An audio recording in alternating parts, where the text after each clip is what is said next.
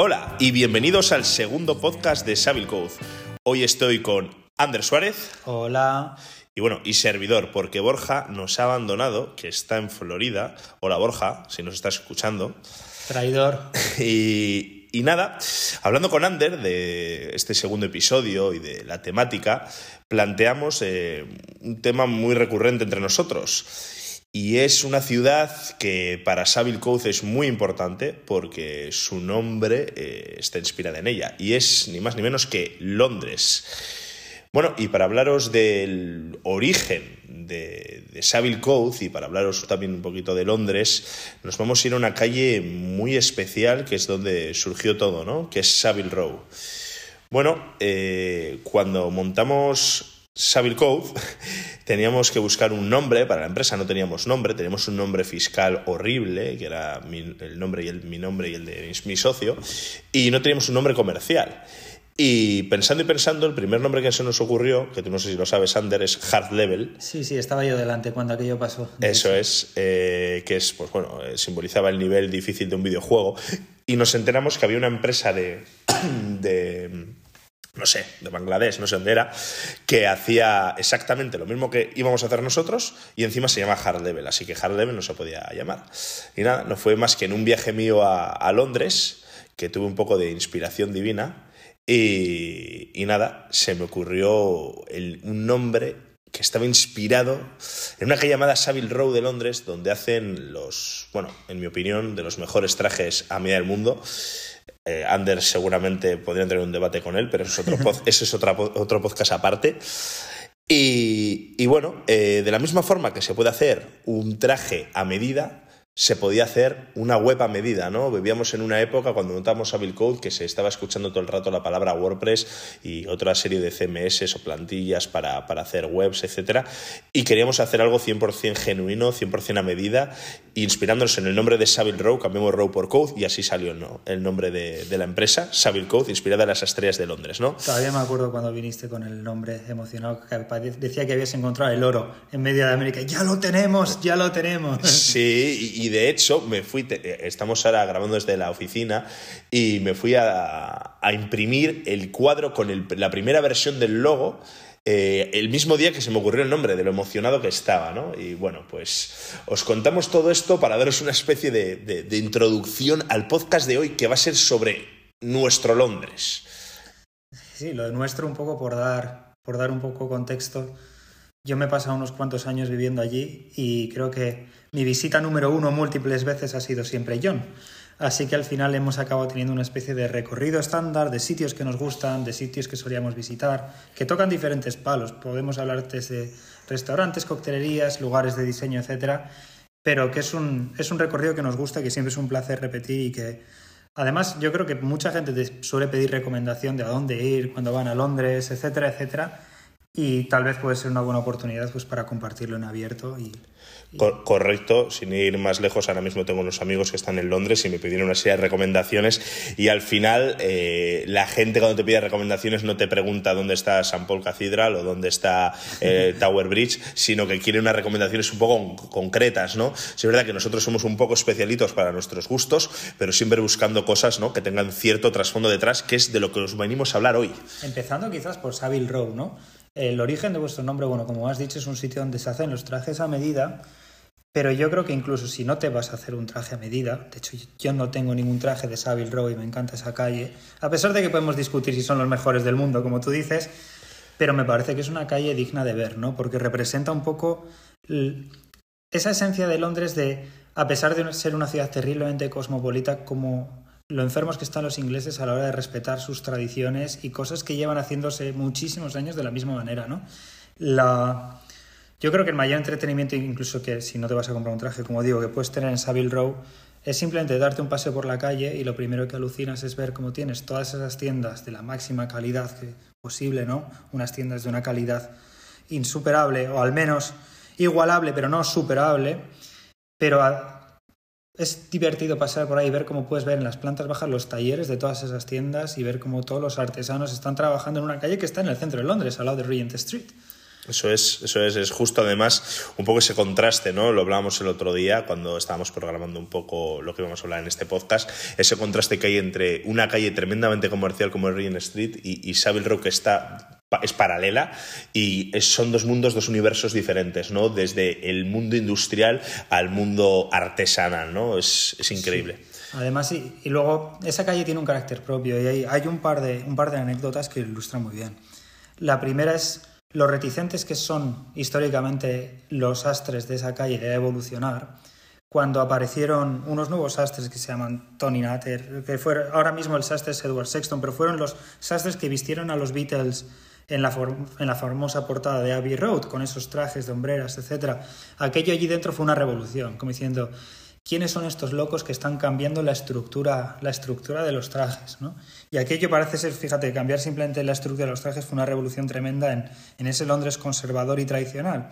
Y lo último fue, a pesar de ser una calle tradicional, y esto mucha gente, Savile Row casi casi no se avergüenza de decirlo, pero en esa calle está también la tienda Abercrombie Fitch, que es una, es una, tienda, es una tienda bastante comercial, lo podemos considerar comercial, ¿no? Y justo cuando le iban a abrir hicieron manifestaciones dentro de la calle para evitar que se abriera con gente poniéndose con pancartas en medio de la calle diciendo que Savile Row no pertenecía a este tipo de marcas. y yo creo que describe bastante bien. Obviamente la tienda se abrió y ahí sigue. De hecho tiene dos edificios en esa calle. Pero, pero representa un poco bastante lo que, lo que significa. Y definitivamente yo creo que es merecimiento de una visita, sobre todo porque todo el mundo pasa por Regent Street. Es un desvío de de dos minutos literalmente y conoces una parte muy característica de Londres. Bueno, de, ahí, de Savile Row, mm, siempre que, que, estamos ahí, nos vamos andando un poquito más hacia abajo, está a varias calles, no está muy lejos, que es Jeremy Street. Yep. Y ahí eh, Vamos a parar otra vez. Esto es como si estuvieseis con nosotros, haceros a la idea, ¿no? De forma virtual, que estéis con nosotros en Londres y nos estéis acompañando por las calles de Londres. Ahora mismo nos situamos en esta calle, Street, que es una calle muy curiosa en el sentido de que hay mucho retail, mucha tienda, pero lo chulo es que cada una se dedica a cosas totalmente diferentes y cada una de ellas, en, muchos casos, hacen cosas muy especiales. Es difícil, además, que se junten tiendas con, tanta calidad en, la misma calle, ¿no? A veces. Yo tengo la sensación de que Jeremy Street, eh, el origen de la calle, del retail de la calle era camisería. Estaba llena de, de lo mismo que Savile Row era de trajes, Jeremy Street era para camisería. Pero no tengo la sensación de que Jeremy Street es la calle sibarita para ingleses sibaritas, para los propios londinenses. Entonces, lo mismo que puedes encontrar camiserías, al revés que Savile Row, que Savile Row se ha mantenido solamente para sastrería, ¿no?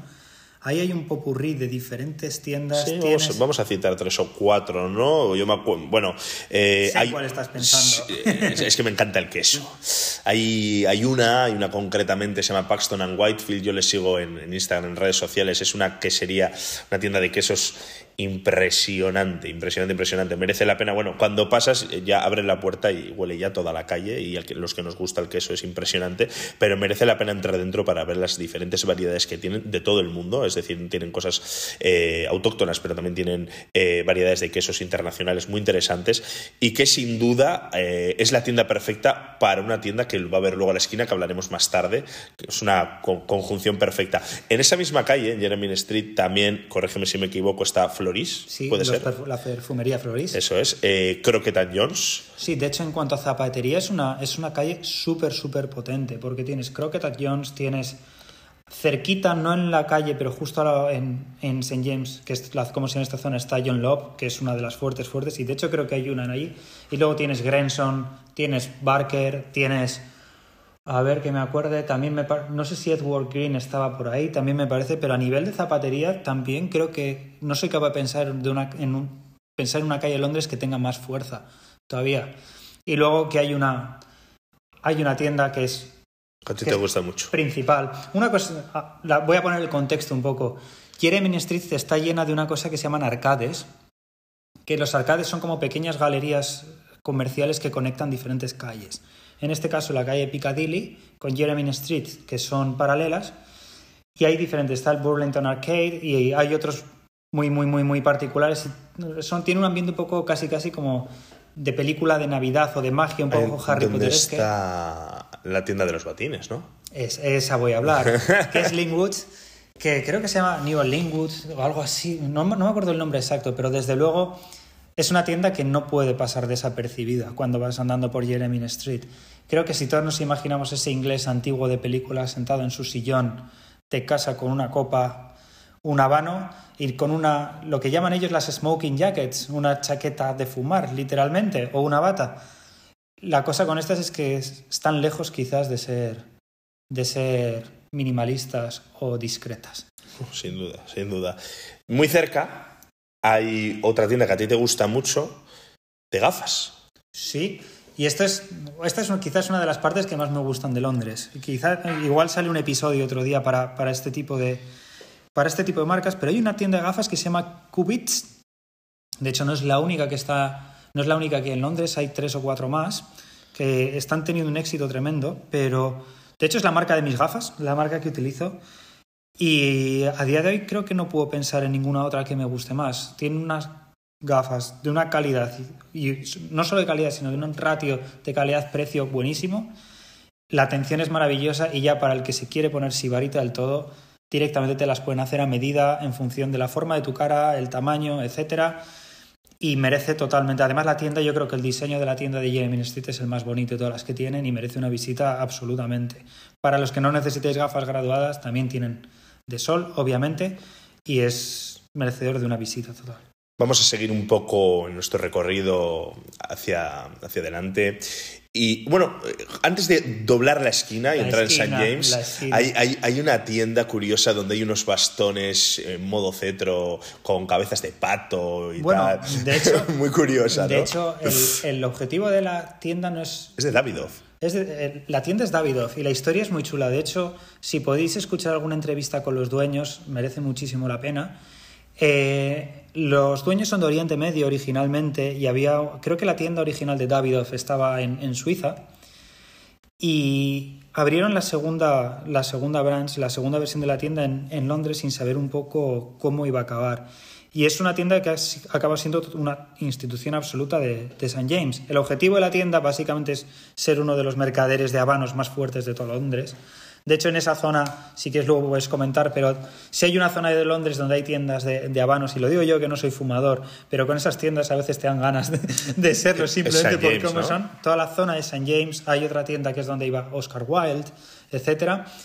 Pero esta es muy particular, sobre todo por lo fiel que suele ser la clientela, y hay, por lo que se escucha, la mayoría de clientes, incluso cuando no, no viven en Londres, casi casi de forma invariable cada vez que van a hacer una visita por la cercanía atención de los dueños y por la calidad de lo que venden. Además de vender habanos y productos para fumadores, venden un montón de accesorios como son bastones y paraguas, que lo mismo que las batas que comentábamos antes, también están lejos de apostar por el minimalismo. Correcto. Si buscáis cabezas de pato, obviamente talladas en madera, no, no literalmente, pero cabezas de pato, de perro, los diseños más extravagantes que podéis encontrar ah, en esa tienda es la vuestra. Ok, ahora mm, estamos situados en esa tienda que es esquina de Jeremy Street con St. James y ahora ya vamos a girar a la izquierda hacia St. James. Eh, lo curioso de este podcast que me, está me estoy trasladando allí de verdad, es súper chulo. Eh, y vamos a hablar de tres sitios concretos. Uno es Traffic Hill, otro es Berry Bros. and Ruth y otro no es una tienda, pero es un lugar que a nosotros nos gusta mucho y que si vais a Londres os invitemos a que, a que vayáis. En la, calle, en la propia calle St. James, un poquito antes de llegar a Trafalgar Hill, es una tienda de la que os vamos a hablar más tarde en profundidad, eh, hay un callejón muy especial eh, donde tú entras, eh, es un callejón que aparentemente es muy pequeñito, pero da un patio muy grande donde hay un restaurante con terracitas que por la noche ponen eh, estufas con, al fuego y tal. Y es, es, muy chula. Y tú no sé si te acuerdas que una de las veces que estuvimos de noche fue impresionante porque vimos a un señor que parecía el del Monopoly, totalmente, con su sombrero de copa, con, con el bastón, etcétera. Eh, mira a ver si puedes encontrar el sitio concreto porque así les decimos a los oyentes. Yo creo que tiene hasta más encanto que vayan a buscarlo ellos, sí, digo la verdad. Sí, la verdad, sí, igual sí, ¿no? Porque, porque, es una calle muy curiosa. Sí, además es que ese señor como que tachaba absolutamente todos los checks que te puedes imaginar sobre la clase, hablando en plata, la clase de reventado que te imaginas en toda esa zona. Co- sí, es decir, correcto. que llevaba un traje más oscuro que la oscuridad en sí misma, que captaba el color, Sí. iba impecablemente vestido y llevaba una cara absolutamente de haberse pasado la vida. Es decir, Totalmente. ya no de estar de vuelta de todo y decir, lanzadme todo, lanzadme todo lo que queráis que Sí, tenía pinta de haber llegado a comprar tres o cuatro edificios. Era impresionante. he encontrado la calle, pero yo creo que, que merece la pena, merece la pena que la gente la encuentre por su cuenta. Eh, está poquito antes de Truth, Faith and Hill y, y se, se ve bastante claro, porque es un callejón que dentro hay algún tipo de restaurante, etcétera, se ve con luces y yo creo que merece la pena. De hecho, Y si no, siempre nos pueden escribir, si no lo encuentran y nos chivamos. claro, totalmente, pero escribidnos una vez que ya estáis por ahí, porque yo creo que uno de los encantos que tiene esta zona Es descubrir, ¿no? es descubrir, es ponerte a andar, porque este no es el único callejón, alley, como dicen ellos, ¿no? Y no es el único callejón que existe en la zona, y todos, absolutamente todos, tienen vistas que, que te chocan nada más entrar. Sí, sí, absorbe. Y luego que esta zona, no sé si estarás de acuerdo conmigo, pero tiene una capacidad que es, dado lo ruidoso que es Piccadilly y toda la zona de las calles que están cerca, Y la, esta L. sí. es entrar en esta zona y es un silencio absoluto, Es increíble. casi casi como si hubiese un respeto Es increíble, sí. Antiguo hacia la zona. Sí, sí, sí, sí, sí. Bueno, eh, salimos otra vez de nuestro callejón misterioso que los oyentes ya lo, lo descubrirán y nos vamos hacia esta tienda, Traffic and Hill, eh, casa proveedora de, de la Casa Real de Inglaterra de productos de, de grooming y, del cuidado masculino, desde cuchillas de afeitar, navajas, espumas, y es su propia barbería. eh, perfumería. Sí, eso es. es la propia barbería de ellos. Y la verdad que, bueno, es, es una marca impresionante. Eh, aquí en Bilbao, me voy a hacer un poco publicidad para un amigo, tenemos eh, el Barbero Bilbao en la calle Luchana, que él tiene producto, él cuando te está lavando el pelo, utiliza este producto Traffic and Hill, que es de, de muchísima calidad y que viene de, de- de Londres, ¿no? De, de esta tienda concreta que si eres una persona que, bueno, pues que te gusta mucho el mundo de, la barba, etcétera, eh, te, va, te va a fascinar, ¿no? Y que conste que la cuña no está ni patrocina- patrocinada ni, pro- ni No, planificada, ni no, mucho no. menos. Ha venido a la mente, pero la verdad es que es un sitio en el que yo creo que la calidad del servicio está a la altura de la calidad del producto que ofrece. Oh, sería, increíble que Traffic and Hill nos patrocinase el podcast. Bueno, yo hablaba del barbero. Ah, vale, vale, vale, vale, vale. todo, todo es bienvenido, ¿eh? Sí, sí, cualquiera, cualquiera que quiera patrocinar, el podcast, que tenemos un patrocinador, por cierto, luego hablaremos de él, eh, será más que bienvenido. Bueno, vamos a salir de Traffic Hill y nos vamos a la calle de enfrente, a una de mis tiendas favoritas del planeta Tierra, que es Berry Bros. Ruth. También es casa proveedora de la, de la Casa Real de Inglaterra. Eh, ¿querías, ¿Quieres anotar alguna cosa? No, Ander? no, no, sigue, sigue. Vale, y bueno, es una tienda de vinos y espirituosos que es increíble, es Probablemente increíble. la tienda de Sí, vino. posiblemente, sí, es- sin duda es una de las tiendas de- del, del mundo, ¿no? Eh, tienen dos partes, tienen eh, una tienda en la propia St. James, que es la, la tienda clásica de toda la vida, y luego tienen la tienda nueva, que ya está en Paul Mall, al, al girar, a dar la vuelta Que luego hablaremos de esa calle. que luego también. hablaremos de esa calle. Eh, y bueno, es una, es una tienda muy, muy interesante en el sentido de que tiene la. Me voy a contar una anécdota muy curiosa, que tiene la famosa sala de catas. Vamos a mirarlo en internet, nú- número 3. hay una ginebra que se llama eh, Ginebra, lo vamos a buscar en Google mientras estamos hablando, eh, Gi- Ginebra número 3 me parece que es, que es la que tiene una llave, la, la Ginebra en, en la, tiene una llave en la, en la botella, ¿no? Esto si me está oyendo mi, mi amigo Manu Iturregui, que es el que me contó esta historia, me, matará si lo estoy diciendo mal. Ahora lo vamos a buscar de mientras. Eh, es una ginebra que tiene una, llave en la, en la parte del cuerpo de la botella y esa llave, ah, mira, lo estamos viendo, lo he dicho bien, es eh, la London Gin número 3. Vale, eh, cuando veis esta ginebra y veis que tiene una llave, que la habréis visto alguno, significa que está inspirada en la sala de catas número 3 de Berry Bros. Ruth, que está en la planta de abajo, está bajo tierra, y que se abría con esta llave, es una réplica de la llave con la que se abría la sala de cátaras número 3, que era donde la reina de Inglaterra iba a probar eh, los diferentes destilados, vinos, etc. ¿no? Es una anécdota curiosa e interesante. Y os voy a contar otra anécdota que es más chula todavía, eh, tiene un puntito canalla y, y, me gusta, y es que eh, yo soy cliente de, de Berry Bros. Ruth desde hace tiempo, de hecho tengo la, la típica tarjetita que recargas y puedes probar vinos y puedes probar historias, y una vez yendo con mi tío, nos colamos en una fiesta. Tengo que decirlo, tengo que decirlo porque eh, he intentado varias veces acceder a la sala de catas, nunca lo, lo, había conseguido y eso que hacen catas de vez en cuando, pero bueno, no me, había coincidido por fecha no había podido ir. Y un día yendo con, con mi tío, íbamos, veníamos de, de, de, Paul Mall, que vamos a hablar más tarde, pero veníamos en traje y entramos en la tienda de, no sé si te sabes tú esta batalla, veníamos de, eh, de Paul Mall y fuimos a, a Berry Bros. Ruth. Entramos en traje y nos preguntaron, ¿vienen a la fiesta? Nos miramos mi tío y yo y dijimos, por supuesto que venimos a la fiesta. Bueno, nos bajaron para abajo y estuvimos ahí en esa, en, en esa sala de catas eh, especial de Berry Bros. Ruth, que, bueno, que es súper histórica. En la película de Kingsman, en la 2, es donde se activa el protocolo Apocalipsis y donde van a, a beber el el, el Tennessee, el Tennessee o, sí, o Kentucky, no sé, bueno, es un, un, un, whisky, un bourbon americano eh, que, que, lo beben en la, en la, película y lo están catando en esa sala. Ex y, y, y, Merlin, creo que se llama el, de hecho, esos personajes. No hemos comentado nada, pero las películas de Kingsman son un buen repaso también a ciertos sitios que estamos hablando. Porque Totalmente. la primera, Savile Row, la primera está ambientada en Savile Row y la segunda como centro de operaciones tiene Berry Bros. Sí. De hecho, yo no es la única, no es la única fiesta en la que has aparecido sin querer en la zona de St. James. No, porque, tenemos otra anécdota más. Porque, y esa sí que fue conmigo. Sí. Hay, un, hay un local que sí que es digno de mención, de mención para la gente que le guste la música, que se llama The Scotch of St. James, que es un local bastante pequeñito, pero a modo de, a modo de anécdota, decir que en los 60 fue uno de los primeros, no sé si fue el primero, pero sí uno de los primeros sitios donde Jimi Hendrix tocó cuando llegó a Londres.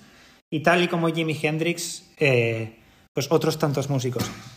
Y ese local sigue, sigue abierto a día de hoy, lo están intentando rehabilitar con un montón de fiestas y es un sitio donde se celebran un montón de fiestas privadas y sin dar detalles, porque nos equivocamos de fin de semana, literalmente, todo hay que decirlo, acabamos en, acabamos intentando entrar en una de las fiestas más exclusivas que podría aparecer en. Londres esa noche, sin dar detalles de la gente que vimos ahí dentro, sí, etcétera. Sí, sí, sí, sí. Había top, top models, no, había arti no, artistas, actores.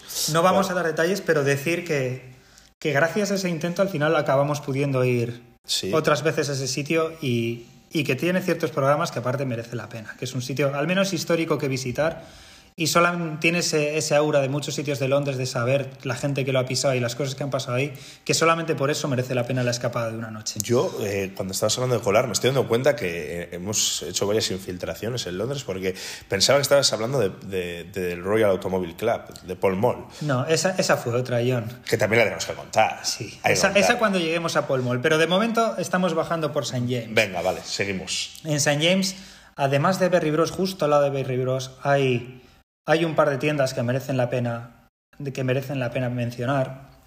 Una de ellas es James Fox, que James Fox también es un histórico. Esta es la que creo, la que comentaba antes, que es otro histórico de habanos de la ciudad.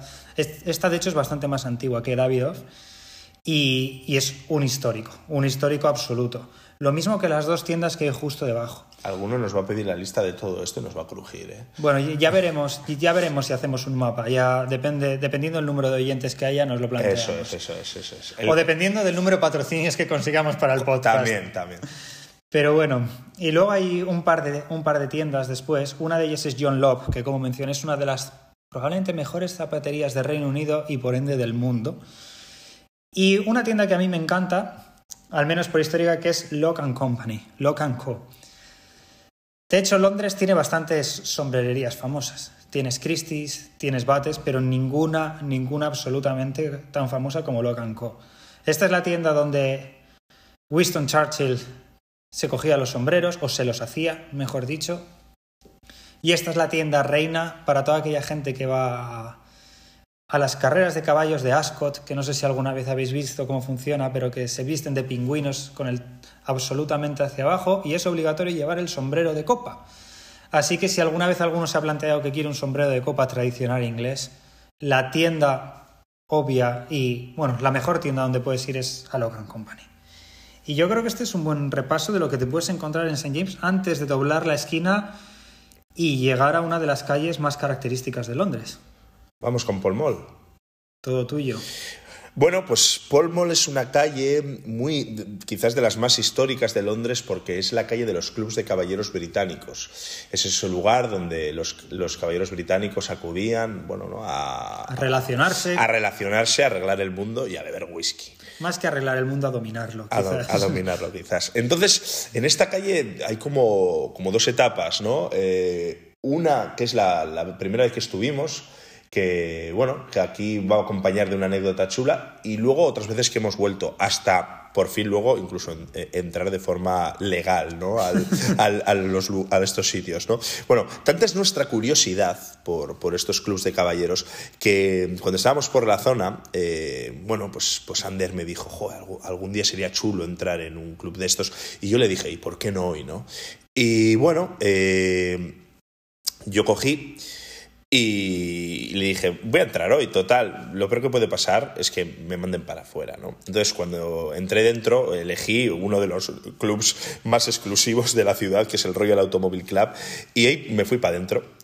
Y bueno, estaba tanteando un poco el terreno para ver cómo, cómo entrar en uno de los salones privados, al menos para echar un vistazo o, o para, para verlo, ¿no? Eh, en general. Y tuve una idea magnífica, de estas un poco peliculeras, pero, pero es tal cual, y es que le acababan de- eh, vi un cuadro que le acababan, le acababan de dar un premio empleado del año a un tal Guillermo. Yo no le conocía de nada, evidentemente, a este tal Guillermo, pero bueno, me pareció que era una, como una llave de entrada al, al sitio, ¿no? Y cuando me fui hacia el salón privado, me, dijo, me, me paró un tío, de un, hombre de seguridad, y me dijo que hacia dónde iba, que si era socio y tal. Y le dije que no, que no, que no era socio, pero que venía a saludar desde, desde España a mi amigo Guillermo. Y me dijo, ah, pues pasa, pasa, a ver si está y, y le saludas. Y nada, para adentro que fui yo. Evidentemente, dentro, casual, mira, casualmente no estaba Guillermo. Si llega a estar, pues igual hubiese dicho tierra, trágame, pero tuve suerte y no estaba Guillermo dentro. Lo que sí había era un salón inmenso, un salón que parecía el salón de un palacio. Y, y allí que, y allí que entré y había, pues bueno, la persona más joven tendría 85 años, aprox. Eh, y bueno, eh, lo chulo fue que me senté en unos sofás que había allí y había una pareja de, de dos señores mayores y, y les dije a ver si por favor me podían sacar una foto. Aquel señor que tenía pinta de tener 17 mayordomos en casa me dijo que uh, yes, eh, con un tono seco, pero me sacó la foto y cuando salí fuera, me, Anders se, se reía y me decía, ¿qué te han echado, no? Y yo le dije, no, No, he salido de hecho yo. no fue así. De hecho no fue así, John. ¿No me dijiste que me habían echado? No, no, no, no. De hecho entraste tú solo porque dijimos que si entrábamos dos iba a ser mucho más fácil que bueno, nos sí, pillasen. sí, sí, sí, correcto. Y mientras yo estaba fuera diciendo que habrá hecho el reventado este para que le dejen pasar, tú me estabas mandando las fotos que el señor te estaba sacando. Ah, te las- te las mandabas de dentro. Exactamente. Qué me guay. acuerdo con las mesas de ajedrez, sacando Qué fotos guay. a las lámparas de araña, Qué guay. etcétera, etcétera. La verdad que ese sitio es, es espectacular. Lo curioso de todo esto, que unos cuantos años más tarde eh, me he hecho socio, pues, hace ya dos años, me hice socio de la Sociedad Bilbaína. Y la Sociedad Bilbaína tiene una cosa muy chula y es que tiene partnership con, con clubs de, todo el planeta. Y entre ellos tiene con más de 20 clubs de Londres y uno de ellos no es el Royal Automobile Club, no es este concretamente, sí tienen con el Royal Automobile Club de París, pero tienen eh, partnership con el... Ay, que no me sale ahora. Reform. El Reform Club, eso es. Y los que me seguís en Instagram, seguramente os acordaréis de que una vez subí hace, hace no mucho, en mi último viaje a Londres, que fue en noviembre, Noviembre. en noviembre de 2019, eh, subí una foto dentro del Reform Club. El Reform Club no es ni más ni menos que el club donde, teóricamente, la- sobre la ficción, el señor Phileas Fogg hizo la apuesta del viaje al mundo en 80 días. Y bueno, al ser socio de la Bilbaína, me redactaron una carta de presentación y ahí acudí yo con, con mi amigo Alain. Un saludo si me está escuchando. Y, y, nada, entregué la carta y de forma completamente legal, esta vez sí, estuvimos dentro, estuvimos tomando un old fashion, dos old fashion. Eh, era impresionante. Eh, voy a contaros un poquito porque al final es algo que, que no, no, no, se entra en estos sitios todos los días. Es un sitio, pues bueno, ¿no? lo primero que se respira muchísima historia. Eh, los, todos los elementos arquitectónicos del interior se conservan como, como desde hace años. ¿no? No, no sé desde de qué año es el Reform, lo, lo vamos a buscar en internet. Eh, mm, mm, mm, pone ahí de qué año es. De mi, en 1976. No, 1836. 1836, pues eso. Entonces, eh, bueno, pues tiene una serie de, de, salas, una serie de comedores, tiene eh, una, tiene unas bibliotecas que son impresionantes. Luego tiene salas para, para jugar a, a, las cartas. Bueno, tiene bar, tiene restaurante, bueno, tiene una serie de. Básicamente de, es una representación de lo que es el club de caballeros Correcto. estándar de la época. Correcto. Es decir, todo lo que puedes imaginarte.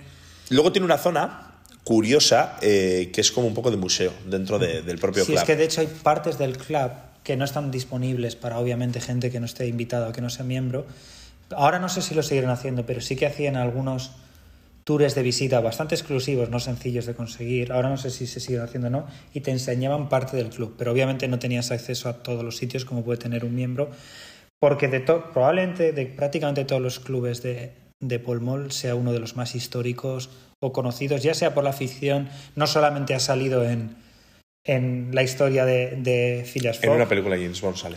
Ha salido en una y va a salir en la lucha... siguiente. De hecho. Ah, sale en la siguiente. Sí, te mandé un vídeo para ver si lo veías. No, no, sé si en la siguiente. No, perdón, en la siguiente no, en la próxima que van a sacar de Nolan.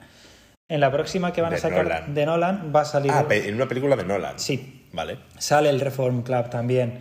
Y es, es un histórico. Es Sí. un histórico de la zona también por el significado político que tenía en el momento que salió. Eso es lo que voy a decir ahora, que es que dentro del museo tenían mogollón de, de tratados escritos a mano de, de, tema político, incluso no se ve alguna cosa de guerra, que es lo que me llamó muchísimo la atención. Pues de guerra, de guerra no lo sé, pero vamos, cualquiera que, se, que, quiera, que quiera informarse, hay un montón de, un montón de información, pero, pero básicamente es, está muy relacionado con la, con la ley de la reforma que se hizo en Reino Unido.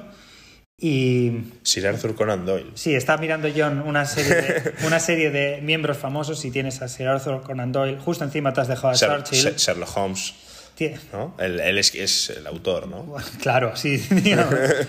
y, y, luego también tienes a David Attenborough, que es uno de los presentadores más clásicos de la BBC.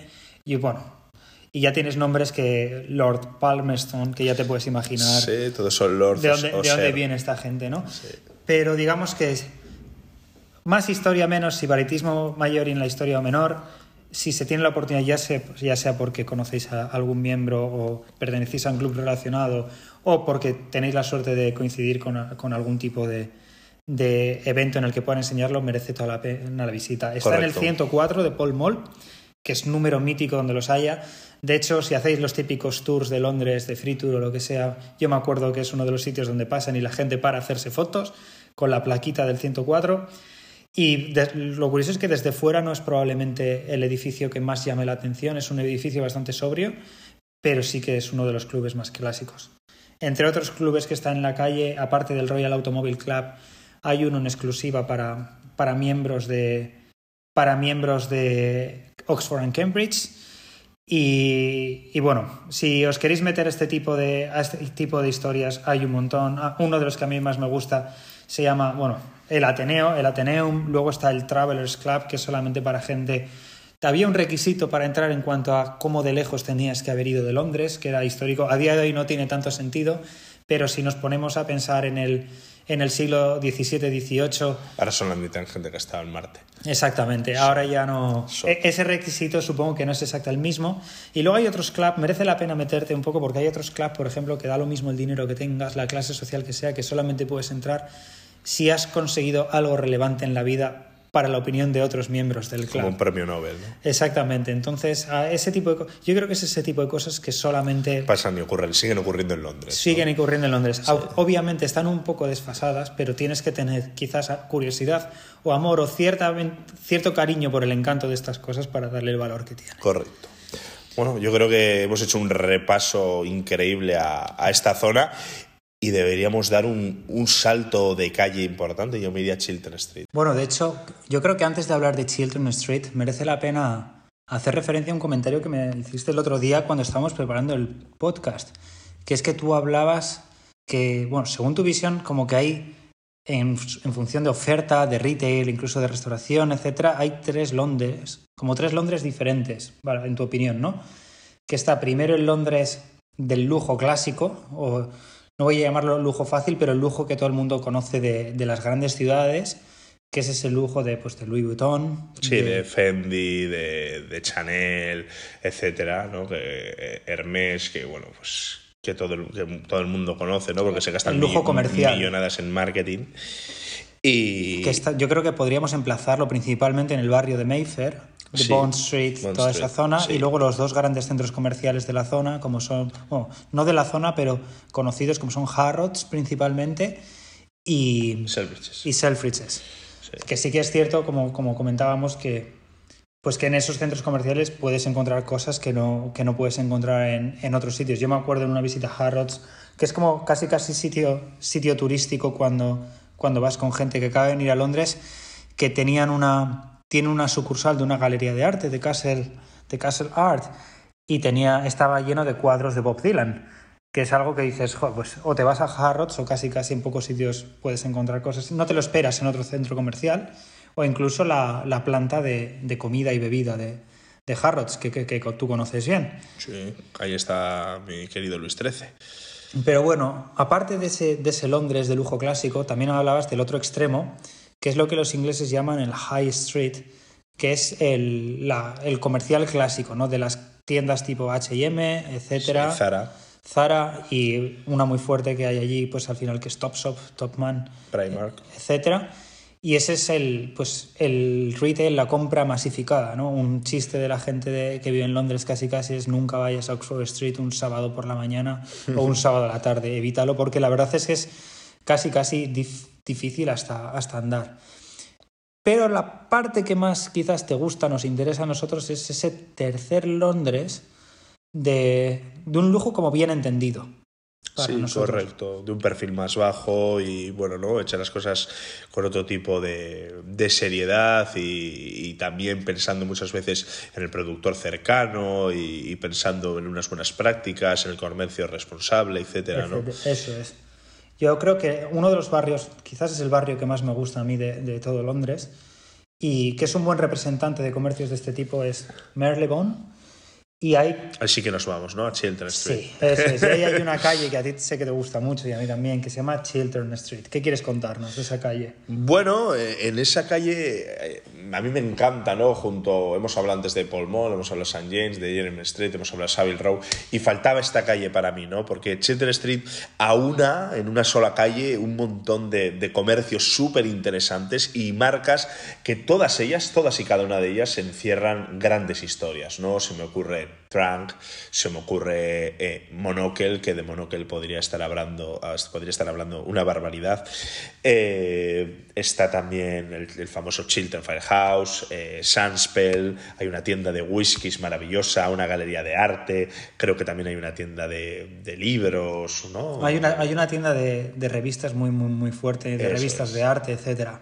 Yo creo que bueno, de hecho, ahora que has, men has, mencionado, vamos a hablarlo con. Es, curioso, es curioso porque mientras estamos grabando, eh, estamos grabando en, con una revista de Monocle al lado y, y, justo la cafetería Monocle, que hemos dicho, está en esa calle, ¿no? Sí, yo voy a ser un poco más de andar por casa y le voy a pronunciar Monocle para evitarme, evitarme eh, pensaba, que ser, pensaba que serías tú el que me iba a corregir to a mí. Totalmente, pero no, no. Voy, yo siempre la llamo Monocle y yo creo que como es una revista que conocí en España, la llamaré Monocle toda la vida.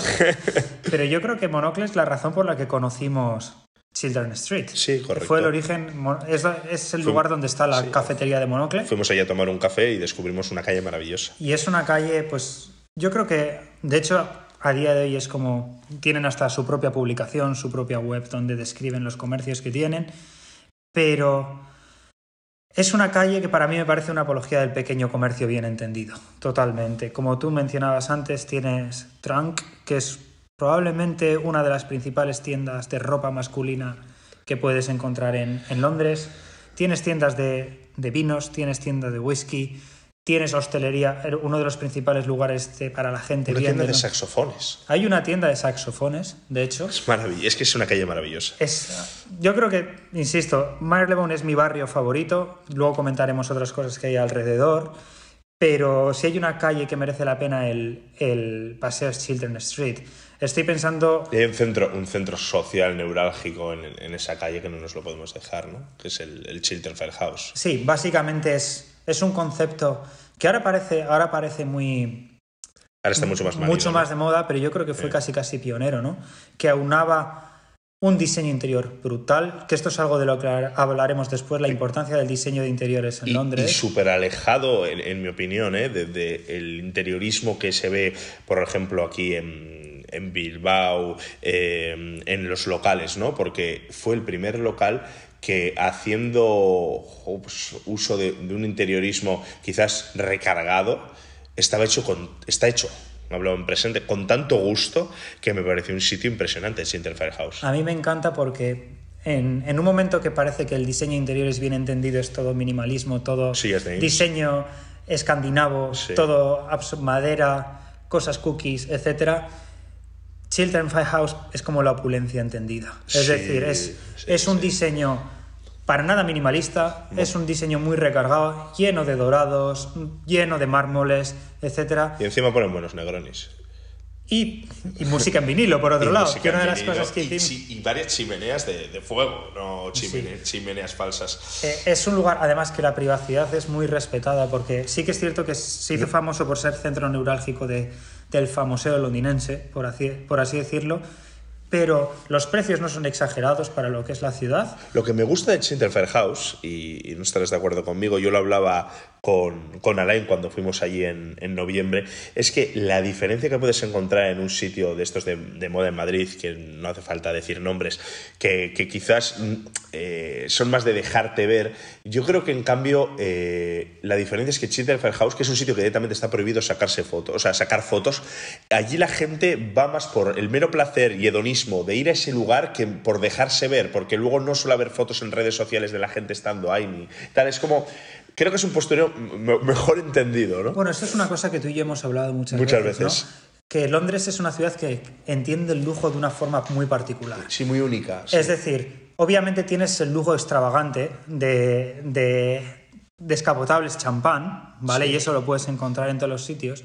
Sí. Pero a nivel de lujo, Londres me parece una ciudad muy única en el sentido de que hay una cantidad de lujo transparente y discreto a la vez que no está presente en otras ciudades. Es decir, hay una oferta basada en la calidad y la discreción muy fuerte. Y yo creo que Chiltern Firehouse intenta, Representa, intenta representar eso. Al final, en un mundo globalizado como el de ahora, es imposible llegar a un nivel de discreción máximo. Acaba siendo conocido, sin ir más lejos, nosotros lo conocemos obviamente porque sale a la luz, etcétera, ¿no?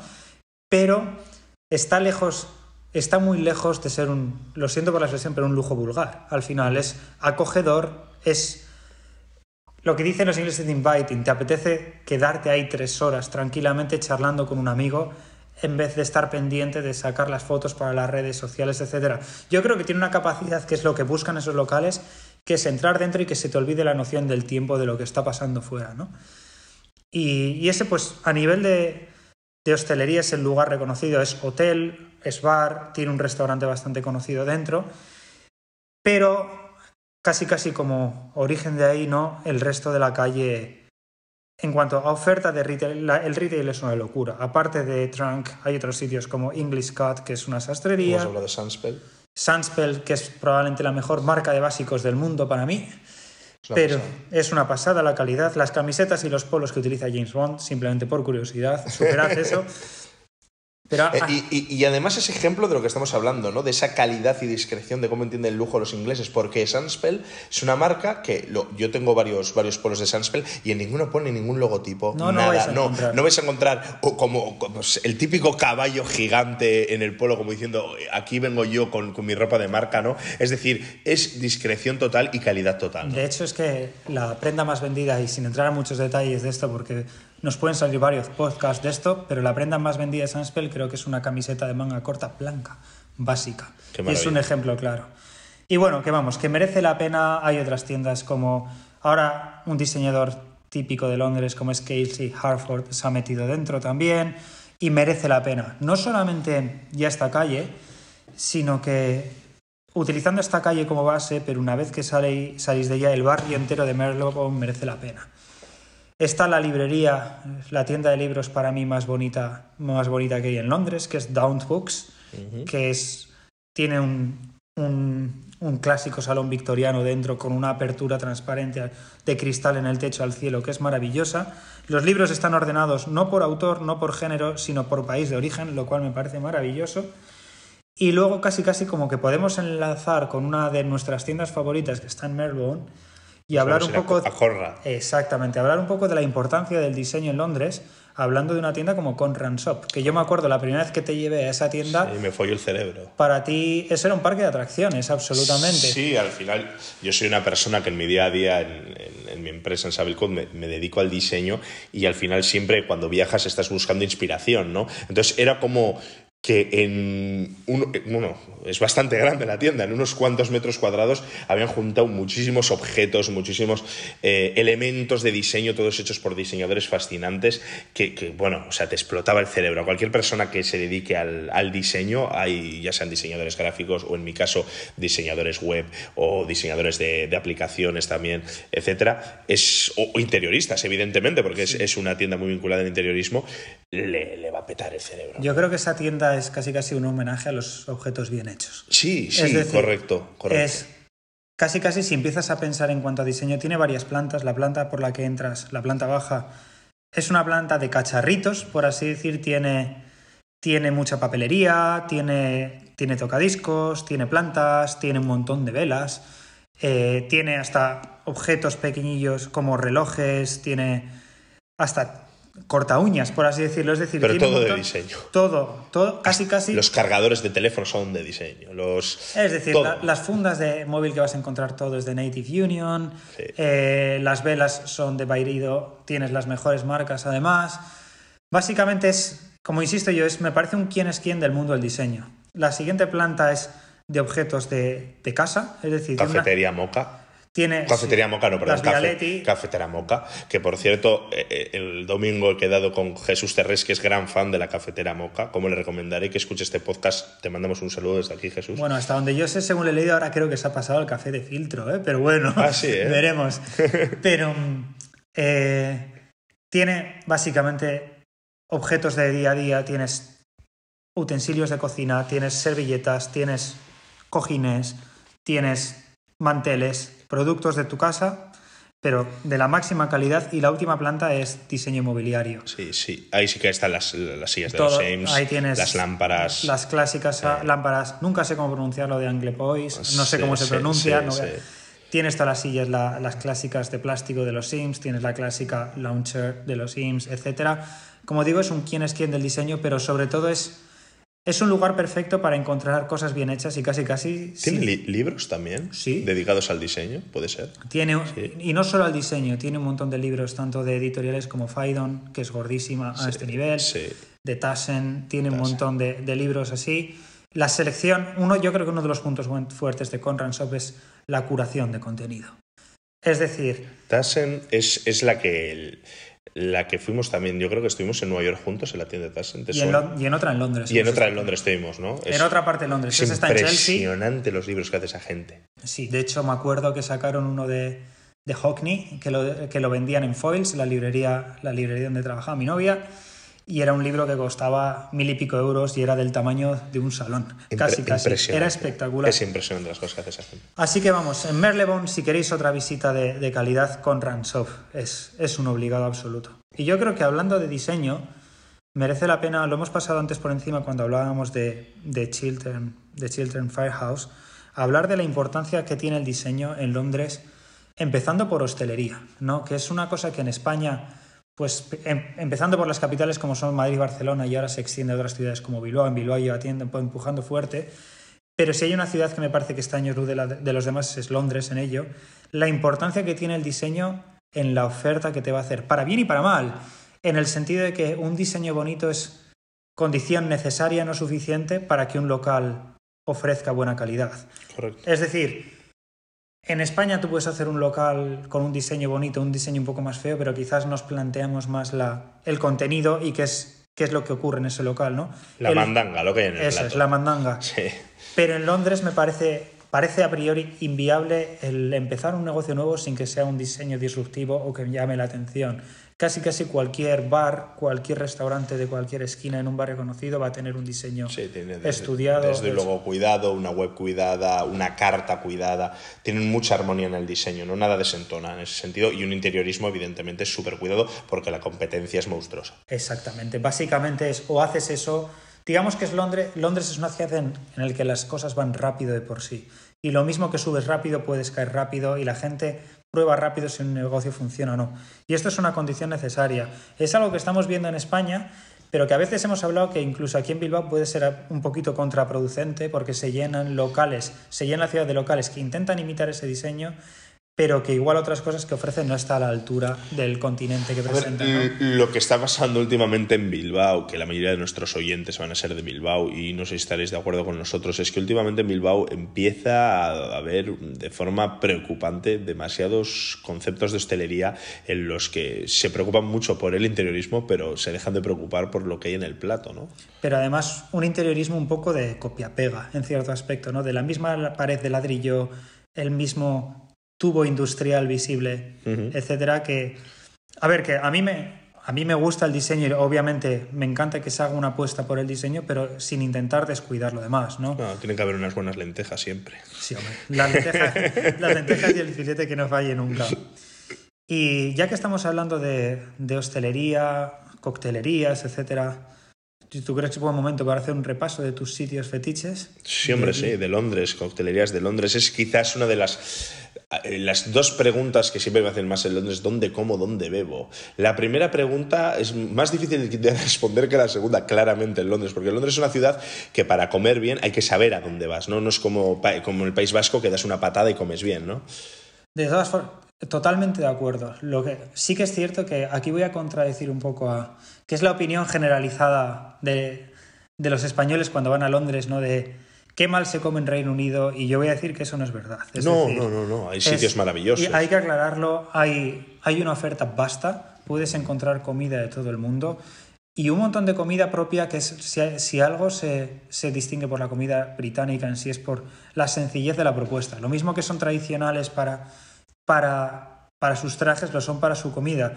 Y sí que es cierto que no será considerado algo gourmet o tiene la fama que puede tener la cocina española, la francesa, etcétera. Pero ellos son fieles a su producto de caza, a sus verduras de temporada, hacen de ciertas cosas su tradición, como puede ser el Sunday Roast, que básicamente es un asado los domingos, etc. Y, y me parece que sí que es cierto que apreciar el, el valor que tienen sus propias tradiciones y lo fieles que son a ellas, también contando con los pocos recursos que tienen, porque si nos planteamos en cuanto a ingredientes España, en un país tan rico en cuanto a terrenos, climas, nosotros tenemos una oferta que es una locura, pero ellos como isla tienen una oferta de materia prima mucho más limitada y han sabido generar su propia historia lejos de lo que pensamos siempre del fish and chips y a correr, y todavía son fieles a ellos, más luego añadir toda la riqueza por las influencias de diferentes lugares del mundo.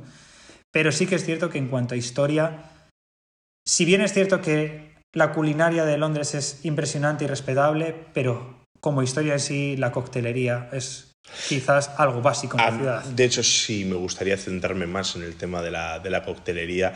Eh, hay restaurantes maravillosos en Londres. También he tenido una de varias de las decepciones gastronómicas más importantes de, de mi vida en restaurantes gastronómicos. También han sido en Londres, tengo que decirlo. Se, me- se me ocurre un Gordon Ramsay, tres estrellas Michelin, que salí bastante desencantado. Y luego hay gente patria, es decir, de nuestra tierra, que se está defendiendo muy bien ahí, Joder, ¿no? Yo me acuerdo el, el restaurante de Neko, que Eh. está cerca de Holborn. Correcto. Eh, yo sigo manteniendo para todos mis amigos de Londres, para la gente que va de visita, que pues, sobre todo para la gente que no es del País Vasco, ¿no? Porque si estás en el País Vasco tú puedes visitar Eneco estando aquí, ¿no?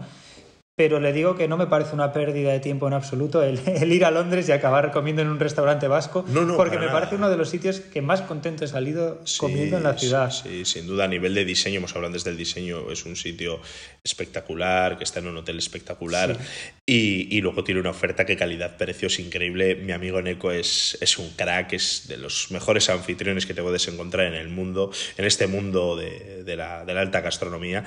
Y bueno, también evidentemente el el señor de la cresta también, también se, ha defendido por, por allí, por, por, Londres, ¿no? Y encima en un barrio muy complicado como es Mayfair. Allí David Muñoz, pues bueno, eh, está luchando contra, contra viento y marea, contra eh, propios y extraños, ¿no? ¿Cómo, se dice eso? Pues, eh, contra, contra locales, gente local, muy, muy, muy post, ¿no? Que, que, están muy acostumbrados a un tipo de restaurante y llega allí con un concepto bastante transgresor, ¿no? Mayfair es un barrio difícil para para romper. Recordemos lo que decíamos de Savile Row, que las tradiciones eran diferentes. Savile Row pertenece a Mayfair, de hecho el restaurante Street está bastante cerca de Savile Row y lo que cuesta romper las tradiciones ahí, así que hace falta mucha valentía para entrar. Me gustó mucho, me gustó mucho un restaurante que fuimos con, con Alfonso. Con... Sí, de hecho es el que quería hablar yo, el que quería mencionar, que si hay un lugar de Londres para, para pensar en cuanto a lo que es la comida tradicional británica, etcétera, para mí es Saint John hay dos versiones, una está en, en Saint John en sí y hay otro que puedes encontrar en el mercado de Spitalfields. Pero yo es un sitio que recomiendo. Los precios obviamente no son de andar por casa, pero tampoco son una locura. No, no, es caro. Y si quieres ir a Londres y comer algo que es comida británica tradicional, lejos de estar pensando que en el fish and chips, obviamente el restaurante tiene diferentes influencias, también tiene la influencia mediterránea, pero me parece un lugar maravilloso para ir. Obviamente luego nos podemos extender en otros, en otros restaurantes, hay uno que se llama Brad, que es maravilloso, en Shoreditch tienes en cuanto a comida india, tienes los disum, aunque haya que hacer cola y es una cosa que a mí no, no me gusta mucho en general, pero la oferta, la oferta en general es maravillosa. En el Soho, que luego lo haremos, tienes comida japonesa, uno de, los, de mis ramenes favoritos del mundo. Bueno, en, Londres está el maravilloso Hakkasan, que es, un es de hecho donde David Muñoz estuvo allí trabajando y aprendió bastante allí, ¿no? Fue una clara influencia para él. Pero vamos, que oferta culinaria, como tú decías, no falta, simplemente hay que saber dónde ir y dónde encontrarla. Yo creo que por eso un podcast como esto o una información de este tipo es importante porque la clave, yo hay un momento que odio en los viajes que es estar dando vueltas, descubriendo y sentarte y decir, ¿y ahora dónde voy a comer? ¿no? Londres es una ciudad perfecta, puedes descubrirlo, pero tener una idea de lo que quieres ayuda a la hora de elegir entre una oferta tan apobollante. Y bueno, eh, vamos a saltar un poquito a la coctelería. Vamos allá. y, además habrá que ir terminando, que llevamos ya un, buen rato, yo creo. Eh, vamos a saltar a la coctelería y vamos a hablar de, bueno, es que quizás son eh, nuestras coctelerías favoritas de Londres. Yo siempre que voy a Londres me dejo caer por, por alguna de ellas y la verdad que, que, todas son increíbles. ¿no? Decir que si en el País Vasco, donde somos nosotros, el Culinary Nation, como lo están llamando ahora, ¿no? Desde la Diputación. Eh, bueno, pues eh, somos una, una, meca gastronómica. Sí es verdad que Londres es una meca para la mixología, la coctelería el bebercio en sí, ¿no? Eh, tienen unos bares impresionantes. Vamos a nombrar alguno, pero la verdad que es difícil seleccionar eh, tres o cuatro. Hay muchísimos. Ahora mismo se me viene a la cabeza el, Con Out, que en la, en la lista de los 50 eh, Best Bars creo que ha quedado en segunda posición, si no me equivoco. Estuve en, en noviembre con, con, mi amigo Alain y, la verdad que hacían una coctelería muy interesante y, bueno, evidentemente son sitios fastuosos y, son sitios con, bueno, pues, pues que merecen la pena ir allí a tomarte una copa, ¿no? Pero, bueno, si tengo que declararme fan de ciertas coctelerías de Londres, me quedaría evidentemente uno con, con la coctelería de, del Hotel Savoy, el American Bar del Savoy, que antes estaba tras la barra Eric Lawrence, que ahora Eric Lawrence ha montado su, su propia coctelería, eh, es uno de, de, los mejores bares de la ciudad, sin duda una de las mejores coctelerías del planeta, y además en el Hotel Savoy, que es un hotel que sin duda es quizás uno de los Histórico. mejor- histórico y de los mejores hoteles de Londres sale la película de la trampa de Sean Connery Y uno de los videoclips más famosos de Bob Dylan está grabado en la parte de atrás del Savoy, el famoso videoclip donde va mostrando carteles en las escaleras de la parte de atrás. Una curiosidad también es que tiene su propia, su propia agua de perfume. Tienen, de Penarigons tiene el, el Savoy. Es de los pocos hoteles del mundo que, que tendrá, que tendrá ¿no? un, un agua de perfume bien construida, porque por ahí hay cada cosa. No puede ser más londinense. Sí, sí, sí, sí, sí. sí. Eh, otra coctelería maravillosa de la que ahora ya no se habla tanto porque, bueno, ¿no? Desde que se fueron sus bartenders, eh, la, la lista de los 50 Best Bars la- le castigó mucho y es el Artesian, ¿no? La coctelería del, del hotel Langham, ¿no? Sí. Eh, el Artesian es, ¡buah! yo sin duda, para mí es el bully de... Ha sido, y quizás quiero, quiero soñar con que vuelva a ser, fue sin duda el bully de la, de la coctelería. Para mí es donde empezó todo. Eh, Simone Caporale y Alex Catrena eh, lo hacían muy bien. Eh, era un sitio donde no solo daban importancia a la elaboración del cóctel que hacían con, bueno, pues evidentemente con recetas propias, con sus propios siropes, eh, con sus, bueno, pues con sus propias mezclas, ¿no? Sino que aparte las presentaciones eran, eran artísticas a más no poder. Eh, impresionante, impresionante y, y bueno, cómo ha influenciado esa forma de trabajar de, de Alexis Simone a tantos y tantos bartenders de todo, de todo el mundo, ¿no? Pero bueno, si tuviese que decidir eh, cuál es ¿no? mi, sí, mi coctelería favorita, no de Londres, sino de- del mundo, sin dudas es Nightjar, ¿no? Nightjar, comparto.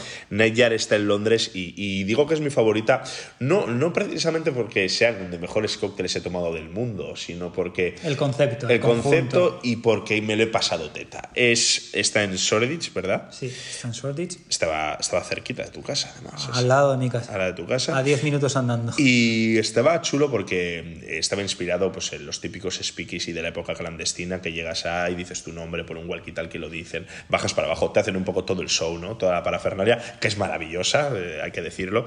Y cuando llegas abajo, eh, te asignan una mesa, va por tiempos.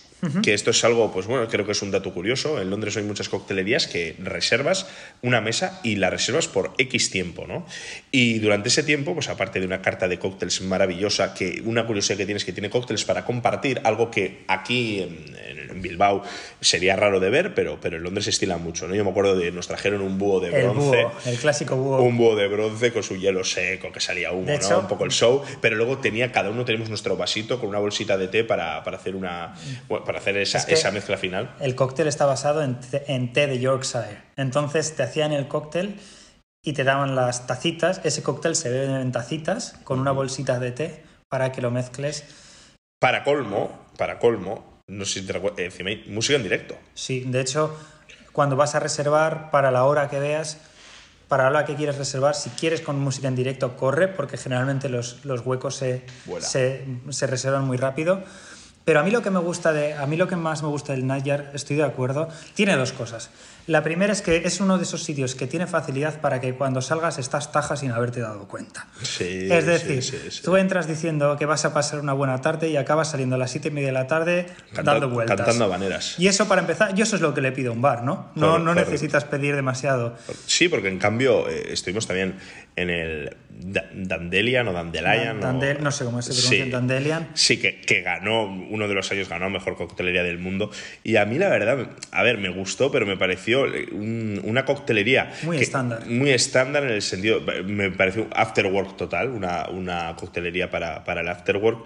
Eh, había muchas, muchas personas que salían del trabajo iban allí a tomar la copa.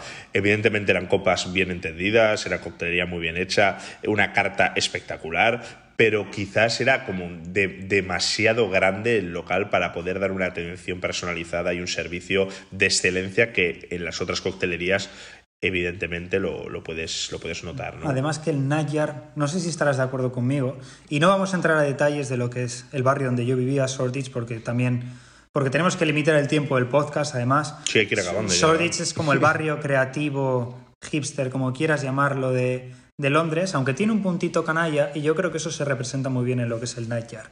Es decir, el Nightjar para mí representa esa mezcla perfecta entre coctelería de campeonato, es decir, un producto bien hecho a nivel de los mejores. De hecho, ha estado en el top del 50, en el top 5, los mejores 5 de la, de la lista de bares. No sé ahora mismo dónde estará, pero es un histórico de Londres.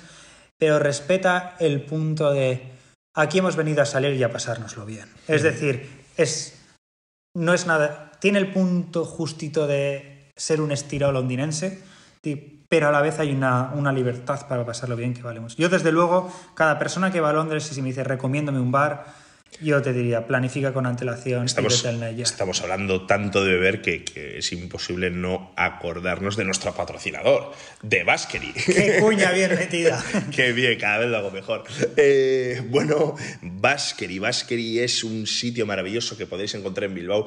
A los que os gusta la cerveza, en Baskery elaboran su propia cerveza. Es un sitio fascinante. También tienen un colmado y también tienen una, eh, una panadería donde hacen el pan cada día. Hacen unos corazones de masa madre fascinantes. Y luego tienen la cocina de Tete, que si no le nombro a Tete me mata, eh, que bueno, utiliza producto del propio colmado para elaborar una serie de platos muy chulos y como dicen en muchos blogs, eh, los mejores nachos de la ciudad, ¿no?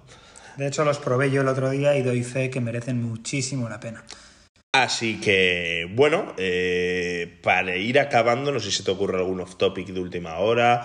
Eh, Borja, si nos estás escuchando, mándanos fotos de cohetes, que por cierto, no, sé si lo hemos dicho antes, está en Florida, pero es que está eh, en, una, en, un lanzamiento en Cabo Cañaveral, en la NASA, y ya lo hemos dicho, que nos tiene que sacar fotos de todo, porque nuestro primer episodio trató del espacio y que nos ha dejado solos, bueno, nos ha dejado solos por un buen motivo, ¿no? Porque, mira, tanto hablar del espacio, al final se ha ido para allí. De todas formas, no tenemos remedio, es dejarnos solo y nos ponemos a hablar de Bebercio. O sea, no... Claro, es que es, es la leche.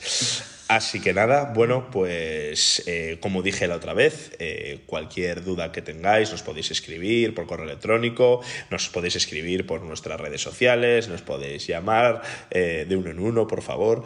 Y, nada, el próximo podcast todavía nos vamos a decir de qué trata, pero va a ser una mesa redonda muy interesante con invitados muy interesantes. Así que nada, nos despedimos y Ander, despídete. Bueno, pues hasta la próxima. Hasta el próximo podcast. Chao, chao, chao, chao.